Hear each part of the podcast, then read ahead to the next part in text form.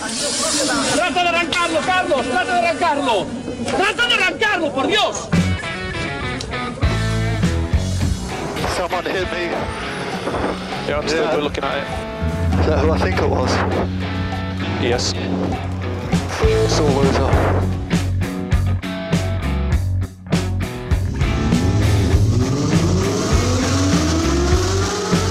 Izquierda buena más ojo corta, se cierra poco. Sasar. Corta, no cortar. Para izquierda rápida. Para derecha buena más, se cierra poco. Para izquierda buena más, se abre. Acaba buena más, se abre. Sasar. Para derecha buena más, no cortar. Para izquierda rápida, ojo, se abre. Para uno. Derecha rápida, ojo, con fe. Rápida, ojo, con fe. Acaba rápida menos.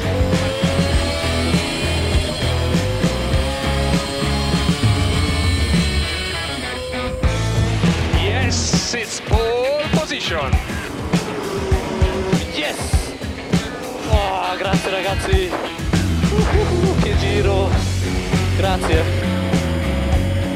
Hola, hola, hola. Hola, ¿qué tal? Hola. Bienvenidos, bienvenidas, Turbo Trajeros. Dani Catena, buenas tardes, buenas noches, buenos días. Buenas tardes David, buenas tardes audiencia, un sábado más si nos escuchas en directo, aquí estamos en Turbo Track, eh, este sábado sin que nos hayan sustituido por el Deporte Rey. Mm, exactamente, ¿eh? La semana pasada no tuvimos opción de directo, pero esta semana sí, aquí estamos, en el 101.6 Track FM, eh, ocupando el espacio que la pasada semana ocupó el, eh, el fútbol. Empate, por cierto, ni tan mal. Partido de Osasuna, de nuestro equipo saludable. Siempre se le puede decir hola. Eh, bueno, pues, pues nada, ya estamos aquí. Después de dos semanas han pasado muchas cosas, entre ellas que por fin, eh, después de 3.823 días, enero se ha terminado. Ajá. Eh, a mí se me ha hecho muy largo. Muy largo, muy largo, muy largo. Y sin embargo, mira, febrero ya le ha metido 11 días en menos que canta un gallo. Verdad. Y, y aquí estamos con muchas noticias, muchas novedades. Y hoy te tengo que decir, David, que he decidido relajarme cuando estaba montando el programa, cuando he preparado el sumario. Digo, "Mm, hoy no quiero correr, así que espero que nos dé tiempo a, a hablar de todo con calma.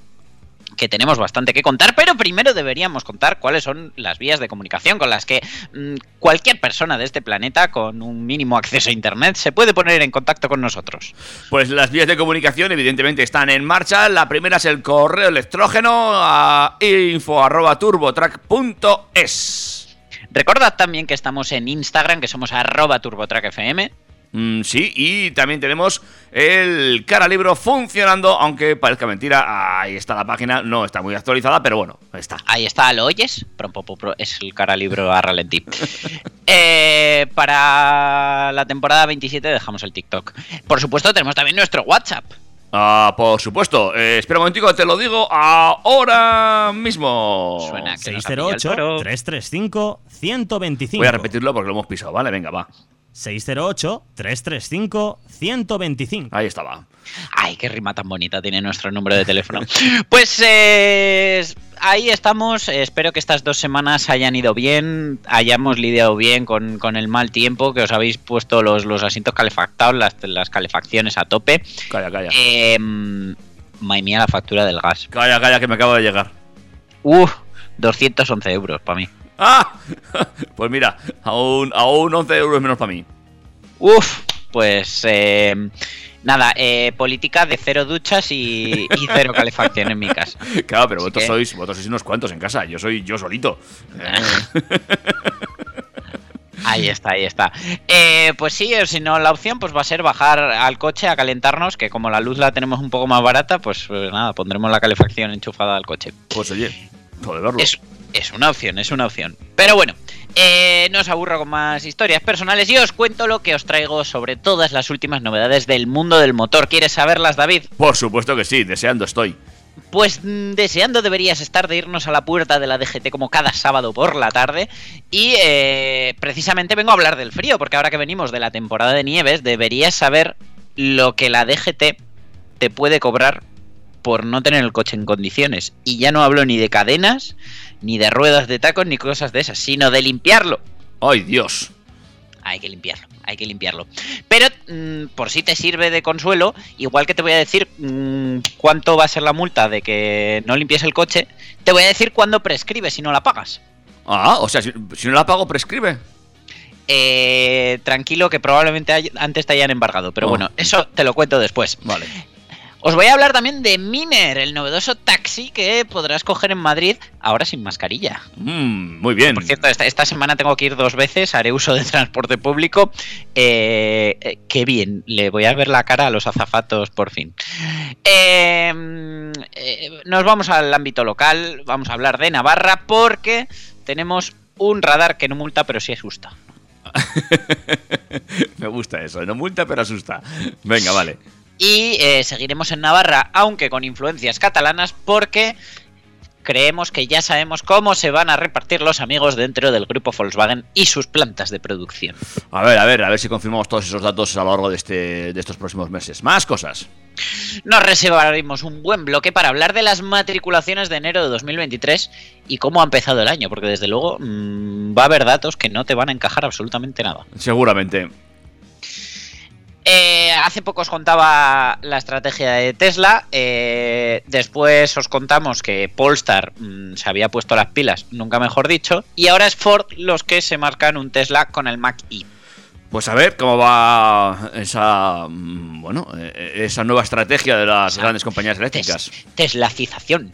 Eh, seguimos con noticias y en este caso no son buenas sobre el primer Toyota Prius que nos ha parecido bonito en la historia. Deben estar contentos en la red de concesionarios.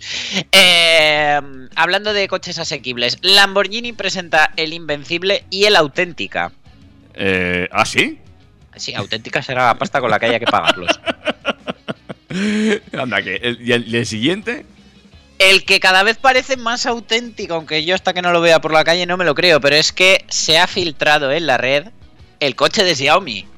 A mí me fastidia porque nos acaban de quitar la tie- la tienda de Xiaomi aquí en Pamplona, fíjate. Pero nos han abierto una de AliExpress. Ya, pero no es lo mismo.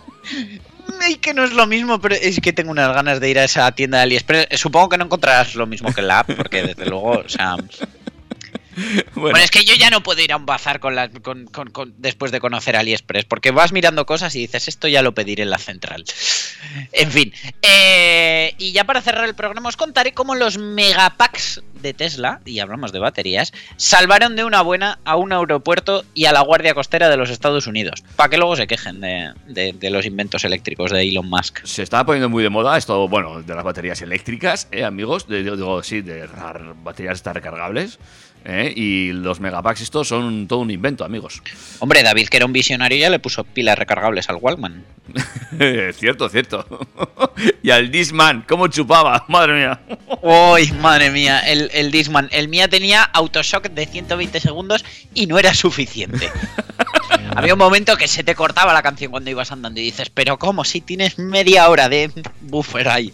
Oye, Pues- que- pues, pues el yo patinaba con él, ¿eh? Y, y no saltaba mucho. Pues tú tendrías el bueno. El mío se ve que a día de hoy se vendería en AliExpress. Era, era bueno, era bueno, era un Sony, fantástico además. Sí, sí, con eh, Superbugs.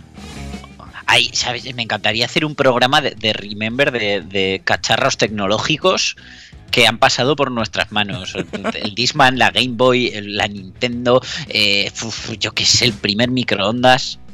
Jo, eh, hablando de programas, y como hoy has hecho una has dicho que podemos hablar largo y tendido, solo te voy a hacer una, una, una historia, una pregunta. El Benidorm Fest lo has visto, claro. Por supuesto que lo he visto. Bueno, y como no lo iba a ver, teniendo en cuenta que en la primera estaban eh, José Carlos Fernández, que aunque es de Sevilla, en medio de mi pueblo, eh, Javierro, que es de Pamplona, y Alberto Guzmán, que es de Alsasua. Es que había que ver, es que fue, no sé, como verlo como si estuvieran en el salón de casa. Qué maravilla. Te tengo que decir que para mí fue un poquito tongo, yo esperaba que ganara noche entera. Eh, tenía esa ilusión, pero bueno, a ver, Blanca Paloma pues es una propuesta diferente y bueno, tenemos experiencia en copar la parte baja de la tabla. Te voy a decir una cosa. Eh, todavía no he escuchado la, la canción de Blanca Paloma. ¿Cómo se titula? Que la, es EA, ¿no? Eh, sí. Vale, pues lo que voy a hacer es escucharla ahora. Ah, nos la vas a poner. Por supuesto, para este break musical. Y así. Vale, pero espero, pero espero que en el siguiente entonces me pongas noche entera. Eh, venga, pues ahora ponemos Blanca Paloma, que es la que ha ganado. ¿no? Eso es. Con esta es con la que vamos a ir a Eurovisión, ¿no? Noche entera. Y, y aún si hubiera un tercer break musical, fíjate, podríamos poner a Agoney, que, que el pobre pues eh, estaba on fire, pero al final no arde. Bueno, pues eh, primicia para mí, Ea Ea, eh, la canción que llevamos a Eurovisión este año, amigos. Todavía eh, no la he escuchado. Mm, pues tiene mérito no haberla escuchado, pero siéntate, disfrútala y así mientras la gente se va preparando algo de tomar para los próximos minutos de motor aquí en Turbo Track. Vamos allá.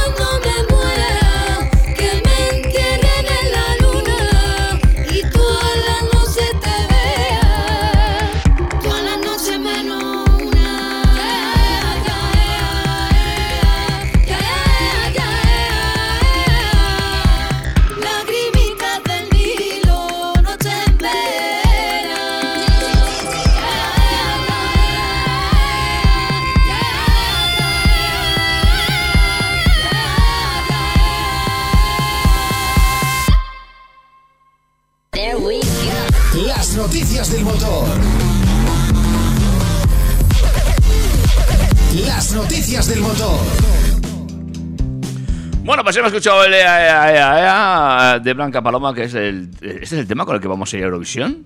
Es el tema con el que vamos a ir a Eurovisión. Es la primera vez que un manchego o manchega se presentan al Festival Europeo. Y bueno, pues eh, esta es la propuesta que creo. mm, te conozco un poco para saber que no te termina de convencer. Bueno, bueno, no. mm, Bueno, no. Ni sí ni no, sino todo lo contrario, pero tirando a no. No, no, no, no, no me convence, no la veo yo, pero bueno, eh, si luego montan un buen show, pues igual hacemos algo. Como ya sabemos como que no somos de montar grandes shows, pues tampoco. Eh, Había, había escenografías mm, bastante guapas. Eh, hubo unas chicas, ay, ¿cómo se llamaban? Eh, cantaban con un Volkswagen Passat en el escenario. Ah, vaya, Hijo, pero sí. Y Alfred iba en un escarabajo. vaya. Pues me Yo lo esperaba ahí una, una final que, no- que, o sea, que nos retrocediera a 2018 con OT, porque estaban Alfred y Agonate en las ediciones de OT y no. Nada, que no. Eh, pero bueno, esa es la conexión que puedo hacer con el mundo del motor. Bueno, eh, dime cómo se llama la siguiente que quieres escuchar. Perdona que no me he quedado. Eh, la artista es Vico, V-I-C-C-O, y eh, el tema es Noche Entera. Vale, pues luego la ponemos en el segundo corte musical para ver si tú apuesto me, me convence un poco más, ¿te parece? Yo creo que sí. Venga. Yo creo que sí, pero bueno, otro día hablaremos del voto demoscópico que también ha, ha traído cola. Pero vamos a meternos ya con lo que a la gente escuchante de este programa entendemos que más les, les importa. Si no es así, nos lo pueden comentar y cambiamos el título y hablamos turbochorradas, yo qué sé. Pero de momento, como esto es Turbo Track, hablamos de motor. Pues efectivamente, hasta que hagamos turbosalseos, eh, seguiremos así. Y eh, vamos a arrancar, como siempre, en la DGT, porque ya sabemos que circular con algunos elementos o todos en el coche que estén sucios, tales como los cristales o la matrícula, puede acarrear ciertas multas, unas sanciones que a veces resultan desconocidas para muchos conductores. Em, Luego, te cuento el chascarrillo sobre esta noticia, pero bueno, ya sabemos que para circular con seguridad el vehículo tiene que estar en correcto y óptimo estado técnico, de tal forma que llevar al día las revisiones mecánicas e inspeccionar periódicamente algunos elementos, como la presión de los neumáticos, los niveles de aceite, estas cosas, resultan cruciales para evitar averías y también para evitar las posibles multas de tráfico que te puedan poner. Ahora bien, el vehículo también debe estar en un apropiado estado estético. Y esto no quiere decir que circules con él de lo más reluciente, aunque yo opino que sí, pero sí lo suficientemente limpio, sobre todo en algunas de las partes esenciales. En la actual época del año en la que estamos es muy habitual que los vehículos presenten una gruesa capa de hielo en los cristales, sobre todo por las mañanas. Por cierto, ahí tuvisteis el otro día mi historia descongelando el coche. Y si la noche anterior el automóvil ha dormido a la intemperie, pues eh, ya sabemos que nos tocará tirar de remedios que ya dimos aquí, como por ejemplo el alcohol. Pues bien, muchos conductores desconocen que circular con algo de hielo en los cristales puede acarrear una multa, ya que dicho elemento puede dificultar la visión. Lo mismo sucede si el cristal delantero o el posterior presentan una capa muy apreciable de polvo o presentan otro tipo de suciedad, ya sean excrementos de pájaros o los posibles restos de la resina de los árboles. Tú sabes que yo tengo un vecino que como nos pilla un poco lejos el contenedor, sale, pone la bolsa de basura en el vierteaguas donde van los limpias y conduce hasta el contenedor más cercano con la basura entre el capó y el parabrisas. Bueno, pues lo han hecho bueno, porque el otro día veo salir de una urbanización también de aquí, una urbanización cerrada, salir hasta los contenedores, un Audi A3 S-Line, sedán, rojo, precioso. Se me saltaban las lágrimas cuando vi que llevaba dos bolsas de basura en el techo. Dos bolsas de basura en el techo. Mm, Dos de mis tres ojitos lo vieron. Hombre, por favor.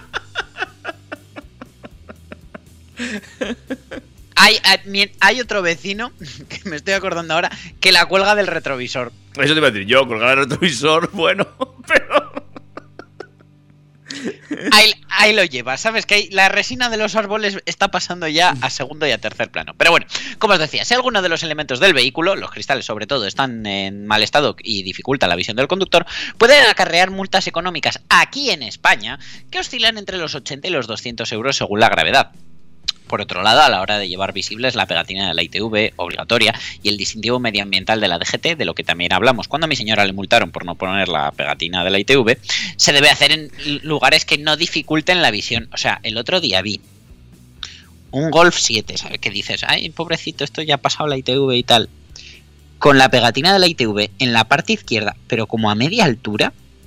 O sea, que además de quedarle como un Cristo peinetas, yo decía, es que le tiene que tapar el campo de visión. O sea, es que tú dices, voy a poner la pegatina en un sitio peor adrede y no te sale. Por igual esta gente que va reuniendo pegatinas y luego da por quitarlas todas y se le quedó solamente esa. Eh, no tenía pinta, ¿eh? Pero bueno, eh, pues eso, eh, queda la interpretación de la gente que te pare, que di- dichos adhesivos puedan restar visibilidad y te podrías exponer a multas antes mencionadas. Así que, señor del golf que vi con la pegatina ahí, mm, cuídese. En el caso de la pegatina de la ITV, eh, la ley establece que, pues bueno, se debe llevar visible para certificar el buen estado técnico del vehículo, ¿vale?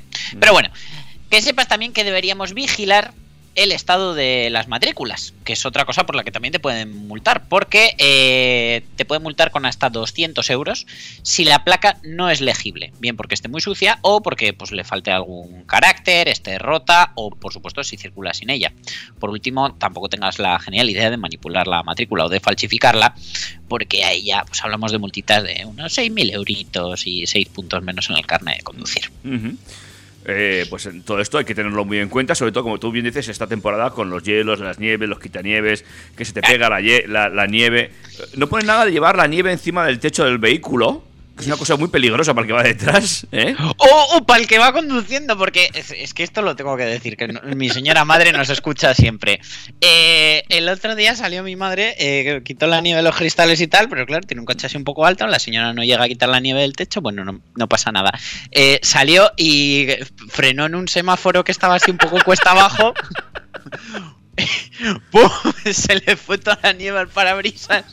Los limpias casi no podían quitar la nieve y se apuró un poco la mujer. Claro. Eh, a quién no le ha pasado esto. Pero bueno, eh, fue, he dicho lo de las sanciones en España porque eh, mi hermano una vez nevó allí donde vive en Suiza y quitó la nieve de su lado del parabrisas. De su lado eh, le pararon, le dijeron, eh, caballero, es que usted, claro, quitando la nieve solo de su lado del parabrisas, pues no puede ver correctamente, así no se conduce. Y dijo mi hermana, ay, no se preocupe, señora gente, ahora mismo la termino de quitar. Y le dice la gente, sí, sí, pero que esto conlleva una sanción. Ah, bueno, pues eh, nada, eh, múlteme con la cantidad que me tenga que multar. Y le dice la gente, bueno, la cantidad que le tengo que multar y queda a su elección decidir en qué mes le privamos del permiso de circulación, de conducir. Toma. Y mi hermano con cara de, "Eh, ¿me vas a quitar el carné por esto? Pues mi hermano estuvo un mes sin carné por no quitar la nieve del coche. En fin. Mayo de 2017, concretamente. Bueno, pues eh, seguro que aprendió que tenía que quitar la nieve Buah, y que ya se no se le compró- olvida nunca. Se compró un, el quitanieves 3000. O sea, tiene un cacharro que te quita la nieve de todo el barrio de dos pasadas ahora. ¿Ves? ¿Ves? ¿Ves? Siempre se aprende. ¿Ves que.? Ay, cómo somos. ¿Ves? Y seguramente eh, tu hermano no pudo escapar de la multa, como si parece que se puede hacer en este país.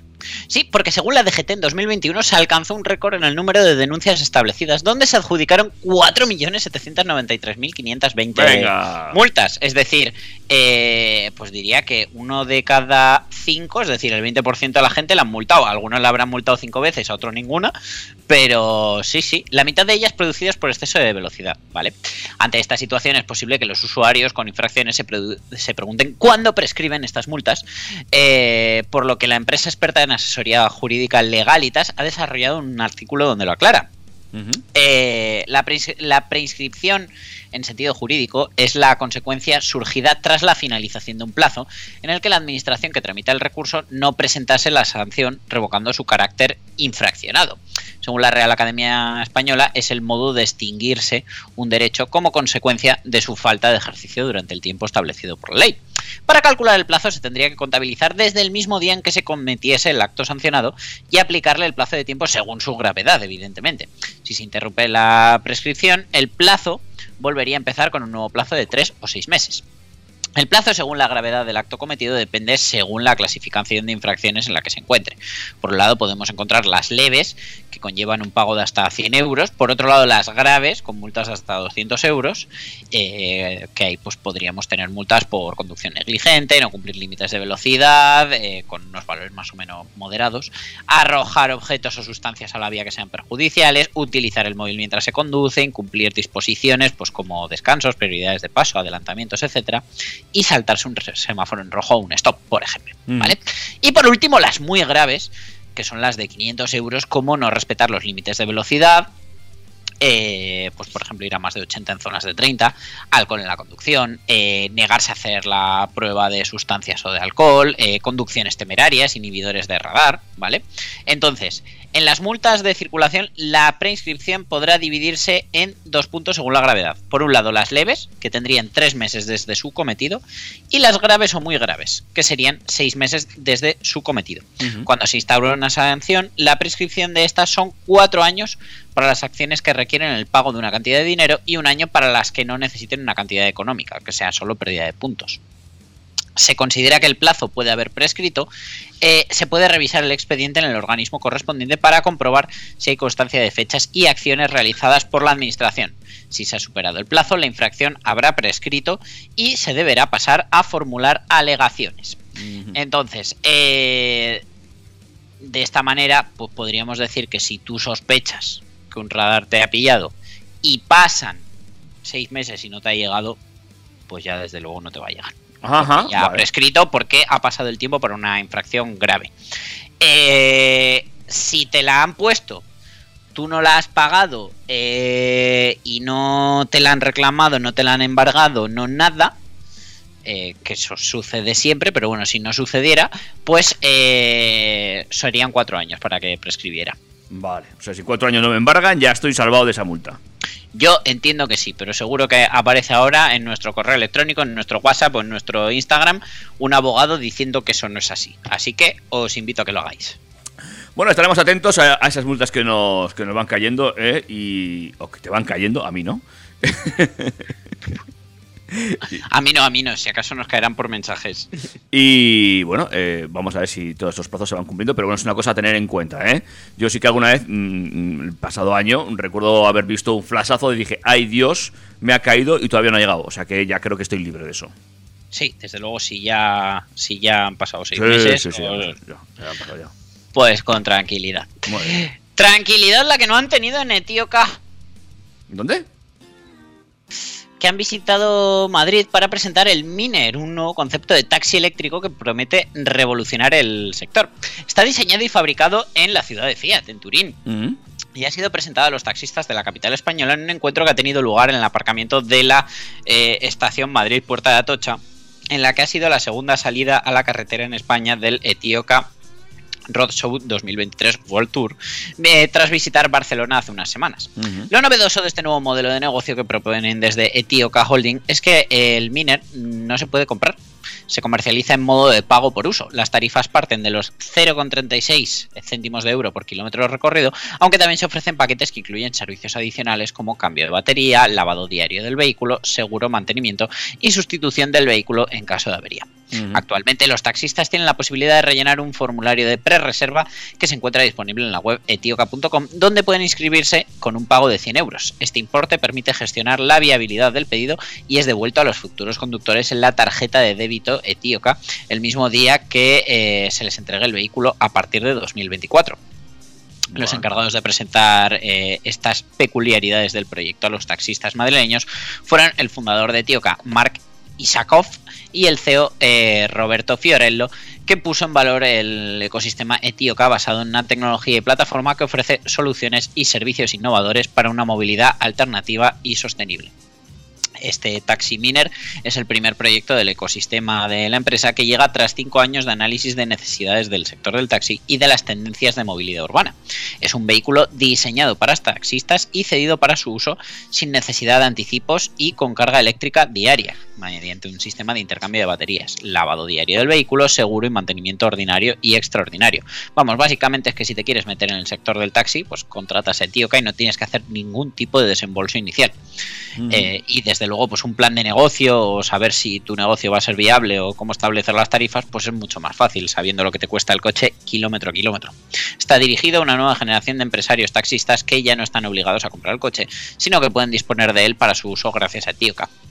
Eh, este Roadshow World Tour también ha servido para presentar una nueva generación de vehículos de servicio construidos sobre ANA, la plataforma que se basa en una arquitectura modular a partir de la cual se ha desarrollado Miner y que permite diferentes configuraciones de vehículos, no solo taxis, sino también pues, eh, vehículos de trabajo, de entrega de última milla, ambulancias, vehículos de emergencia, vehículos de seguridad y defensa, con el objetivo de hacer sostenibles todas las formas de transporte por carretera. El objetivo es que los primeros 10.000 taxis estén en circulación a, a finales de 2024 y que la producción anual en 2025 sea de 45.000 unidades, alcanzando las 100.000 en, ci- en 2027. Etioca está tratando de aumentar la inversión hasta los 400 millones de dólares para iniciar el plan industrial y llegar a los 1.200 millones de dólares en los próximos tres años. Actualmente ya hay 90.000 pre-reservas en negociación, actualmente en Italia, España, Israel y Letonia. Eh, el coche, la verdad, pues eh, parece un robot, no parece un coche. El puesto del conductor se encuentra aislado del resto del taxi, está totalmente equipado y garantiza altos niveles de seguridad y protección. Es de fácil acceso, no tiene barreras y dispone de 7 asientos modulares para pasajeros, además de uno para personas de movilidad reducida que podrán acceder al interior sin ayuda mediante una plataforma elevadora automática. Asimismo, Miner permite transportar cómodamente objetos de ocio de gran tamaño como bicicletas, esquís y tablas de snow. Se desplaza con un motor eléctrico que entrega 120 kilovatios, 163 caballos, y alcanza una velocidad máxima limitada a 150 por hora. La longitud es de 4,95 metros, la anchura es de 1,95 y la altura es de 2 metros 0,1. Eh, vamos, como una furgoneta de las grandes. Eh, con una distancia entre ejes de 3,5 metros. Han llevado las ruedas muy a los extremos y la verdad que eso hace que tenga un espacio interior brutal. Y eh, el peso del vehículo se, se sitúa en las 2 toneladas, que, pues bueno, como tiene un centro de gravedad bajo, pues presume de una conducción cómoda y de un comportamiento bastante seguro. El vehículo se recarga gracias al intercambio rápido de baterías en estaciones específicas y las baterías, que tienen una capacidad de 100 kilovatios hora, garantizan una autonomía de hasta 350 kilómetros en ciclo urbano WLTP. Basándose en los últimos conocimientos sobre la pandemia, cada vehículo se desinfectará automáticamente cuando todos los pasajeros hayan salido del interior mediante un sistema mixto de luz ultravioleta y atomizador desinfectante. Además de cambiar las baterías, el conductor también puede lavar el vehículo a diario en este tipo de estaciones. Eh, me parece un inventazo, tío. Pues sí, habría que ver si a los taxistas les salen los números y si eso es así, pues eh, seguramente veamos más de uno, ¿eh? Sí, sí, porque desde luego, o sea, el proyecto es ambicioso y, y tiene mucho sentido. Sí que lo tiene, sí que lo tiene, sobre todo en grandes ciudades donde los taxistas hacen más kilómetros, quizás no en pequeñas ciudades, pero bueno, sí, para Madrid, Barcelona, Bilbao, Valencia, lo veo, lo veo. Eh, veremos pues en 2024 si tenemos eh, estos, como dices que se llaman, Eh, Miner, estos miners circulando por dichas ciudades y si consiguen acaparar parte de, de ese servicio. Mira, lo que ha acaparado no servicios, pero sí eh, miradas y comentarios, es ese radar que te he dicho que no multa, pero sí asusta. y es que la Policía Municipal de Estella ha instalado un radar pedagógico en la calle Lizarra para informar a quienes van al volante de la velocidad real a la que circulen. Vale, vamos, como las pantallitas estas, pero por, por, por- radar, con forma de radar y que tú ves que es un radar. La limitación en esta calle, que es bastante estrecha, es de 30 kilómetros por hora, pero se han registrado muchas quejas vecinales por vehículos que circulan a más velocidad. No es el primer caso en el que Estella coloca radares en el casco urbano, ya que recientemente advirtió de los controles de velocidad que llevarían a cabo en una importante arteria de acceso al municipio y también en las calles más céntricas. La idea que maneja la Policía Municipal de la localidad es la de ir moviendo este radar pedagógico cada cierto tiempo por distintas zonas de la ciudad de forma disuasoria para que quienes conducen sean conscientes de las limitaciones existentes. Durante los últimos meses se han venido realizando acciones similares, eh, la última el 18 de noviembre, con el fin de concienciar a los conductores y conductoras de la necesidad de respetar los límites de velocidad para evitar situaciones peligrosas dentro de los cascos urbanos, donde el riesgo de accidente sigue siendo elevado, sobre todo para las personas más vulnerables, como son los peatones. Bueno, pues eh, Mm, La verdad que yo, yo dudo un poco de su efectividad sabiendo que no multa. ya, Pero bueno, a la gente de fuera le asustará seguro, los Bueno. que no se lo conozcan. Exactamente, estos son de los que primero ya te, te asustan un poco y luego ya, pues, eh, pues, pues muy bien, pues mira, a, a- a ver cuánto marca hoy la pantalla. Pensarán, pensarán que ha prescrito. Pero bueno, desde luego, pues si no son del pueblo o no escuchan TurboTrack, pues eh, se asustarán. Eh, lo que parece ser que no, más que asuste, da un balón de oxígeno es la, la- la decisión que parece que ya está a punto de tomar el grupo BAC. Pues sí, ya vamos conociendo algún detalle más de cómo será la llegada de los nuevos coches eléctricos que va a construir el grupo Volkswagen en España. Y eh, ya se puede anticipar que la planta de SEAT y Cupra en Martorell, en Barcelona, será la encargada de fabricar las versiones con carrocería berlina de la nueva plataforma Small Ve- eh, Battery Electric Vehicle. Es la estructura dedicada a los coches eléctricos. Y esto significa, por tanto, que los nuevos coches eléctricos que ensamblará Martorell serían el próximo Cupra Raval y el Volkswagen ID1. Eh, si bien ni Cupra ni Volkswagen han confirmado todavía la decisión ni los nombres definitivos de ambos modelos, lo cierto es que numerosas fuentes que pertenecen a la compañía así lo señalan. Y lo mismo ocurre con el nombre del Cupra Raval, que todavía no ha sido confirmado, si bien está ya registrado por SEAT y el propio Griffiths, presidente de la compañía, ya ha señalado que le gustaría que el nuevo eléctrico hiciera referencia al popular barrio barcelonés. Además, que no se nos olvide que el prototipo con el que se presentó es el Cupra Urban Rebel, que suena mucho a Raval. O sea que blanco y en botella. En cuanto a Volkswagen, sería el ID1 el que se ensamblaría en Martorell y este nuevo ID1 sería un sucesor del actual Polo que no cuenta con electrificación y que en principio su vida comercial está planificada hasta aproximadamente 2025 o incluso un poco más tarde.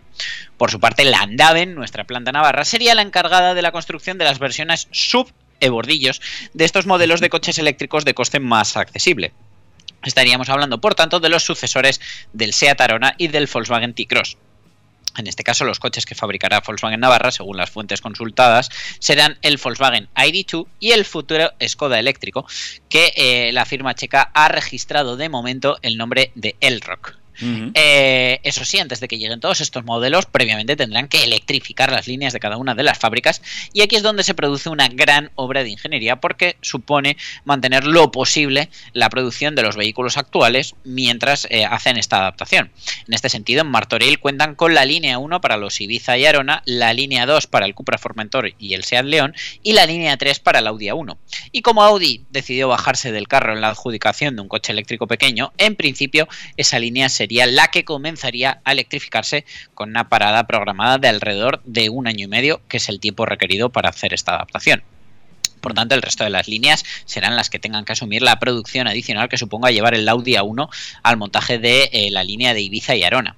Mientras tanto, las obras eh, llegarían a esta línea entre los años 2024 y 2025 para que se monten los futuros Cupra Raval y Volkswagen ID1. De ahí que los pequeños eléctricos se retrasen un poco hasta finales del 25 o incluso principios del 26. Eh, la verdad que a mí me preocupa que vayan a llegar tan tarde. Sí, sí. Así, Asimismo, también la Andaven, eh, para que coincida con la producción del T-Cross, tendrá otro retraso un poco mayor para la llegada del Skoda eléctrico y el Volkswagen ID2. Eh, todo esto también implicará un descenso de la producción que podría ser de hasta 100.000 unidades en fábricas como Martorell. Además, la Andaven podría enviar parte de su producción a Martorell para equilibrar el ensamblaje de modelos. Si la planta de SEAT tiene hasta cerca de 500.000 unidades como récord de producción, al tener una línea parada la fabricación sería mucho menor de alrededor de 400.000 unidades. Una fabricación que no obstante se podrá conjugar con flexibilidad, con producción a tres turnos en festivos, vacaciones y otras cosas. Asimismo, todos estos eléctricos comenzarán a ensamblarse sin las baterías de la Gigafactoría, ya que cuando comiencen a montarse la fábrica de baterías todavía no estará a pleno rendimiento. Es probable, eso sí, que en alguna actualización que tengan los futuros eléctricos pues ya se cambien las baterías de Centro Europa por las españolas de la planta de Sagunto. Todos estos procesos estarán coordinados por Marcus Haupt, que tiene el cargo de vicepresidente de producción y logística en SEAT. Marcus es un hombre de la casa con mucha experiencia en estos procesos y conoce bien Martorell porque fue uno de los responsables de que el Audi Q3, el- la anterior generación, se fabricara en Barcelona. También es uno de los líderes de los coches pequeños del grupo y ha sido uno de los que mejores cifras ha conseguido en Landaven, planta de la que fue su director general hasta el año pasado. De hecho, esta labor en Landaven fue premiada con la adjudicación del Taigo y con el premio a la mejor fábrica europea de automoción en 2021. A partir de 2026, por tanto, solo el grupo Volkswagen sumará ya cuatro coches eléctricos nuevos a las fábricas españolas. Sin embargo, no son los únicos. De hecho, desde hace ya varios eh, años, España lleva fabricando eh, eléctricos principalmente de grupo Stellantis, que es el primer constructor español.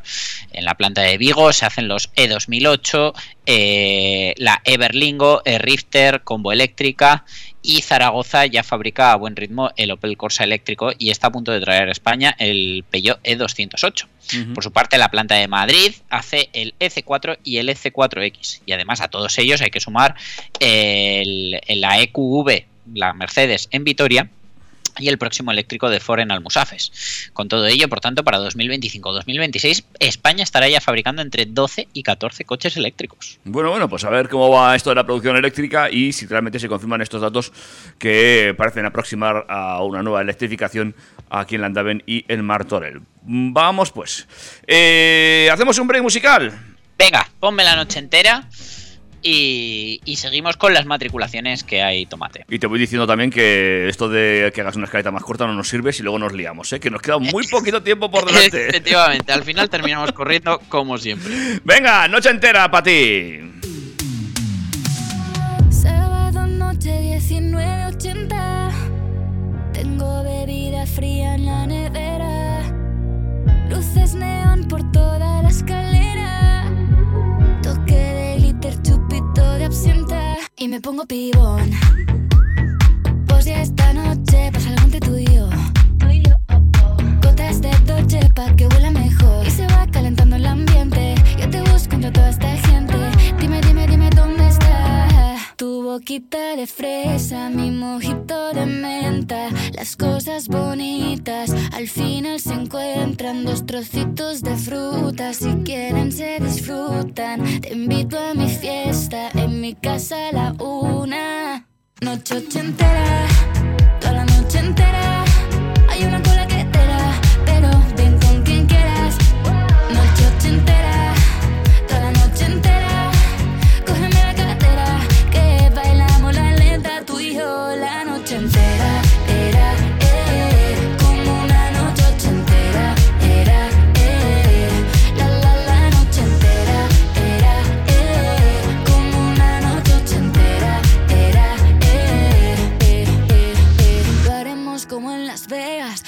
Aquí, aquí se queda. La policía en la puerta, pero nadie nos va a frenar. No, díselo, que esta fiesta no acabó. Dame dos, bien de ron y salimos al balcón a gritar. Que la vida es para disfrutar, que nos sobran ganas de amar. La vecina empieza a picar, que quiere subirse a bailar.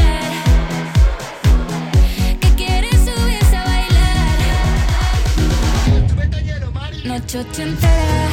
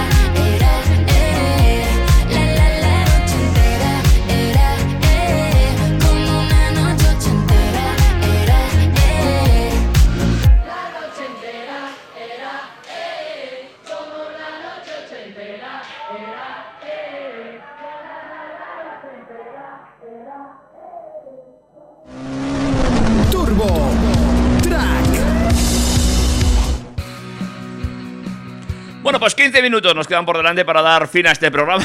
y así que vamos a pisar el acelerador, aunque hablemos de matriculaciones, donde parece que una marca pisado el acelerador así de salida. Vaya que sí, David, porque eh, Toyota cerró el primer mes de 2023 como la marca más vendida en España, con 6.631 unidades matriculadas, mientras que Dacia, con el Sandero, fue eh, el modelo más popular en el país, con 2.195 vehículos entregados.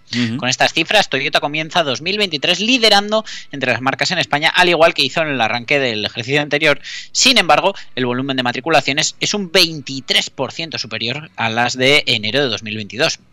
La segunda marca más vendida en España en enero fue Kia, eh, que supone un incremento del 31% en comparación con enero de 2022 y el podio lo completa SEAT con 4.421 matriculaciones, un registro con el que eh, más que duplica los 2.132 que matriculó en enero del año pasado. En cuarta posición tenemos a Dacia, eh, Volkswagen en quinta, sexta para Peugeot, séptima para Hyundai, octava para Renault, novena para Citroën y cierra el top 10 Mercedes.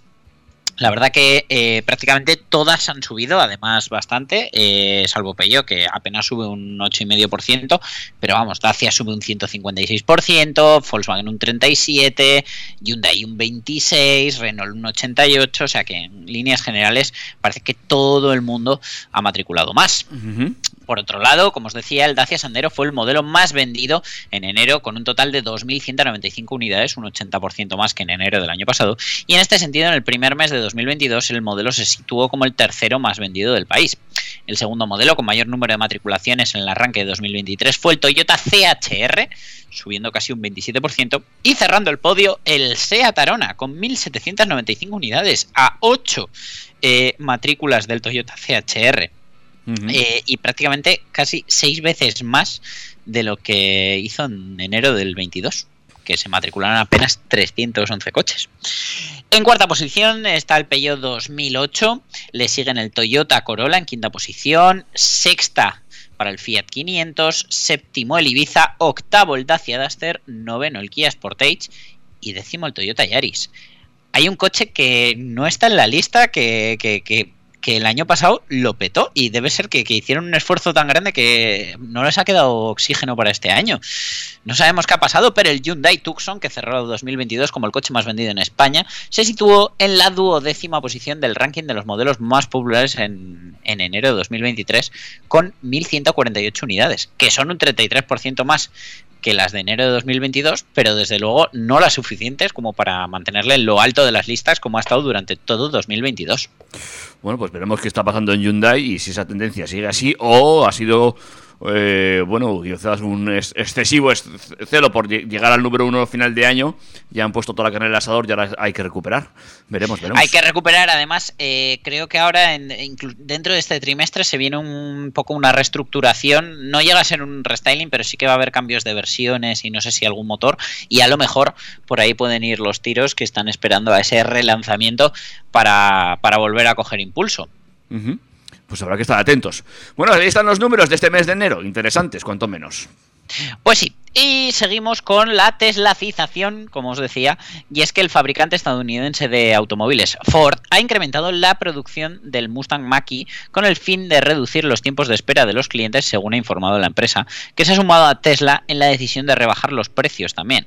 La compañía del óvalo azul indicó que la rebaja de precio del coche es posible gracias a la reducción de costes eh, que ha permitido lograr que el Mustang Mach-E sea aún más accesible para los clientes, manteniendo su competitividad en el mercado.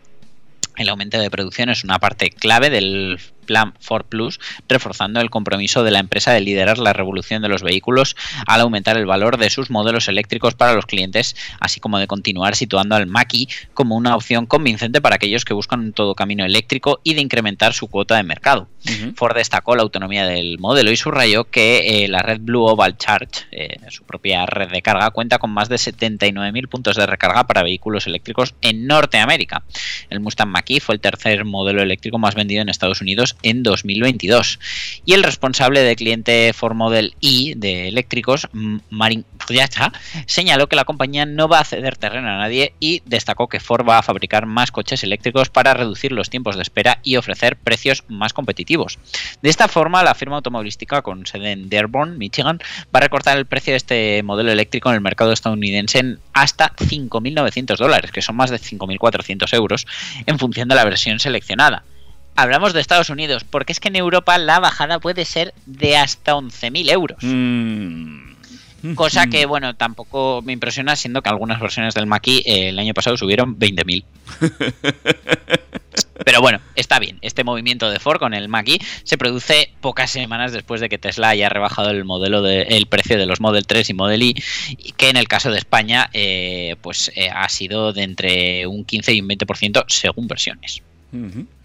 Bueno, pues eh, se, se, dislumbra una batalla en todo, lo, en todo lo alto en cuanto a precios de coches eléctricos eh, con eh, tres de las marcas más potentes, Tesla, Polestar y ahora Ford.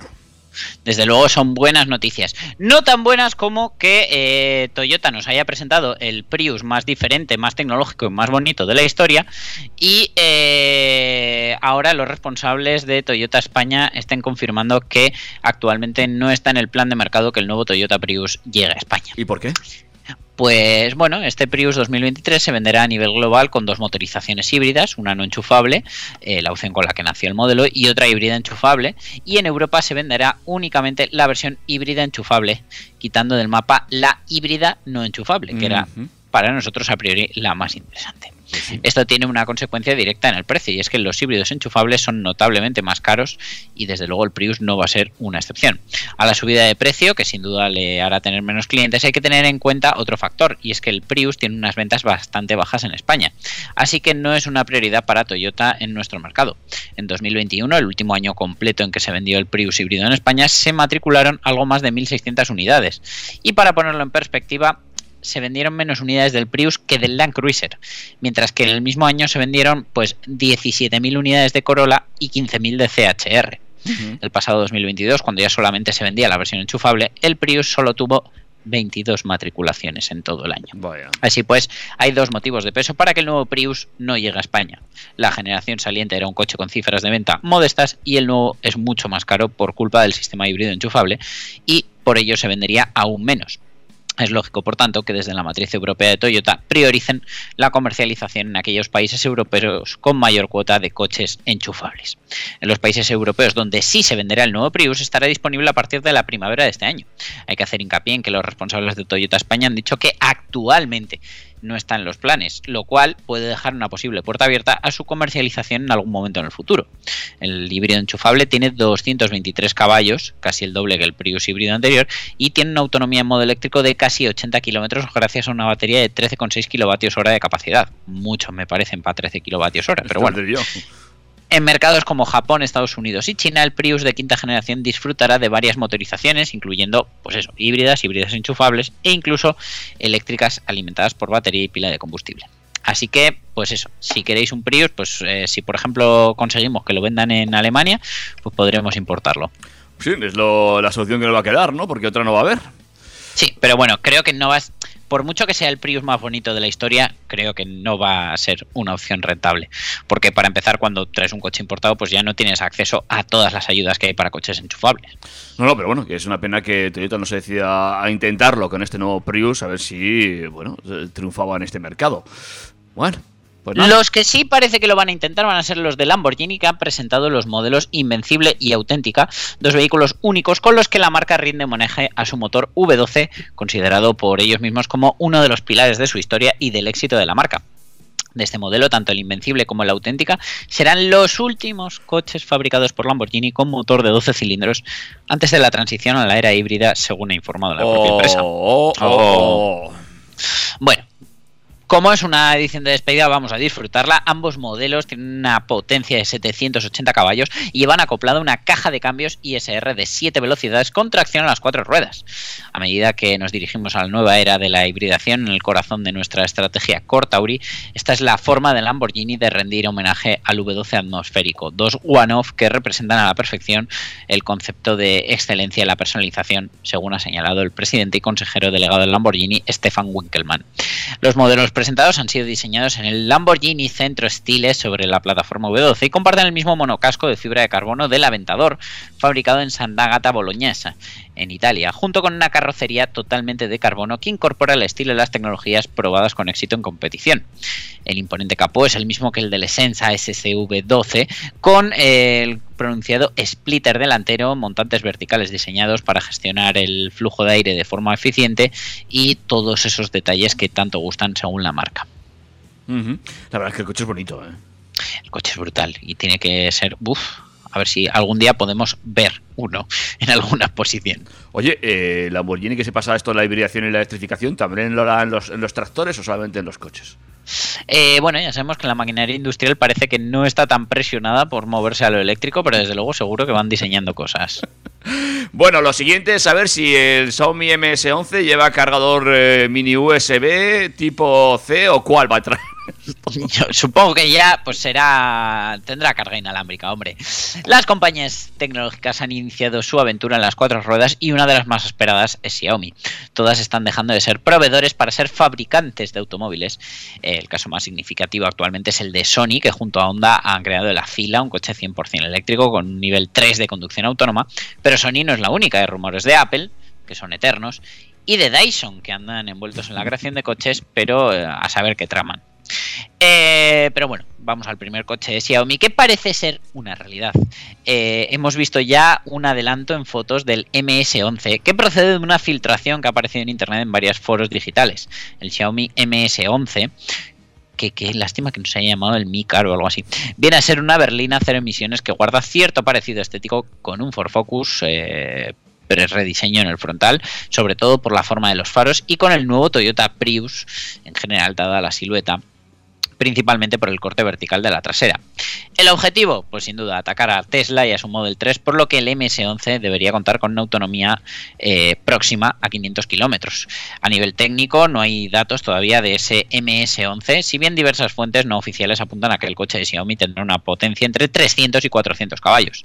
También que el sistema eléctrico estará adaptado a los 800 voltios, lo que se traducirá en sistemas de recarga ultra rápida.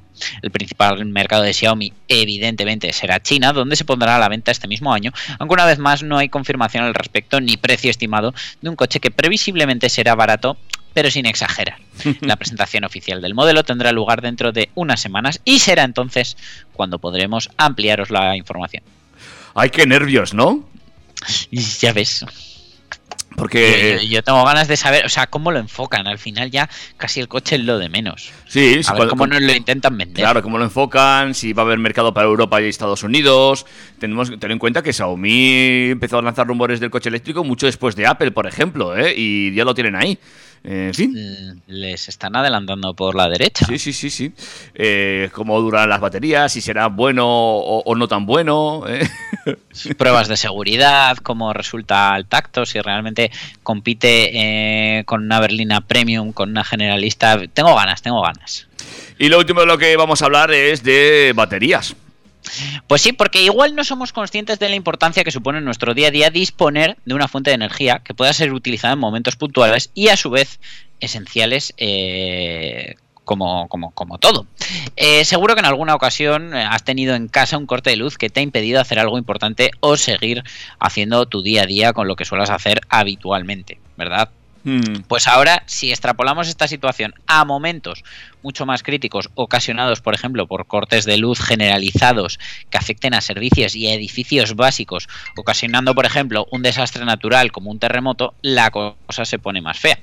Gran parte del objetivo de los megapacks de Tesla son que son enormes baterías que almacenan energía, es precisamente esa, usar esa energía en momentos puntuales de emergencia y necesidad, algo que ha sucedido precisamente hace unos meses, donde la microred compuesta por los megapacks de Tesla suministraron la energía necesaria para mantener operativo el aeropuerto de Arcata y la estación de la Guardia Costera de Estados Unidos en Humboldt, California.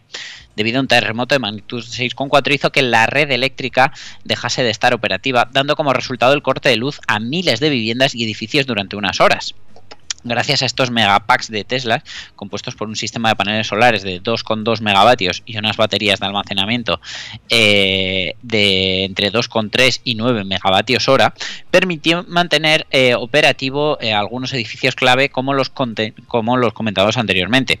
Dana Bodro, directora de Planificación y Operaciones de Infraestructura de Redwood Coast Energy, dijo lo siguiente, y es que eh, la agencia es la propietaria de operadora del gobierno local del sistema de generación de microredes y aunque no esperábamos pruebas tan rigurosas en el mundo real este invierno, el sistema ha superado las expectativas. Durante un terremoto significativo y varias tormentas importantes, la microred entregó energía de manera confiable durante los cortes de la red para que el aeropuerto regional y la Guardia Costera pudieran concentrarse en sus misiones principales. La agencia continuará con los esfuerzos para preparar la región para los desafíos futuros y ayudará a que los servicios esenciales permanezcan en línea cuando más se necesiten. Así que, mira, mucho hablamos de meterle baterías a, los coches, pero qué importante es meterle baterías a las casas. Ujú. Bueno, pues ahí están, ¿eh? Es una solución que cada vez estamos viendo más, eh, sobre todo, pues eh, una, forma fácil de tener electricidad eh, en casa, en un pequeño, en un negocio o ya vemos en, aeropuertos, simplemente ir acumulando en estas macro baterías para en un momento mm, cuando se necesite, pues tirar de ahí. Y además que puede ser una buena solución para darle una segunda vida a una batería que, por ejemplo, pues ya no es suficiente para alimentar un coche, pero a lo mejor sí para, para alimentar una vivienda. Eh, visto lo visto, también para llevar electricidad a zonas de, de urgencia, como por ejemplo ahora mismo con, con Turquía y zonas así, donde hasta ahora pues hay que transportar los generadores, pero también el ruido que hacen, eh, la contaminación, el llevar también el combustible, pues bueno, todo esto es una forma más limpia y posiblemente más rápida de hacerlo. Sin duda alguna. Mm, bueno, pues hasta aquí hemos llegado, Dani. Eh, ha sido un programa, bueno, un poquito diferente, pero como siempre lleno de contenido. Me lo he pasado muy bien. El sábado que viene nos vemos aquí con, muchas más noticias. Eh, espero traeros el Geomindex, a ver que ha sido notorio en Internet durante el mes de enero. Y nada, que disfrutéis del fin de semana, que terminéis el sábado como se merece. Feliz Navidad si nos escucháis desde los podcasts, que no los hemos comentado hoy, pero David nos lo tiene todo el día en todas las plataformas, tanto en Spotify como iVoox, como Apple Podcast, todos, todos. Actualizadísimo, además. Mira qué maravilla. Eh, De vez en cuando no tener programa creo que viene bien para esto. Cuídate mucho. Un abrazo, David. Adiós. Macho, yo no sé tú, pero yo me lo he pasado muy bien, macho.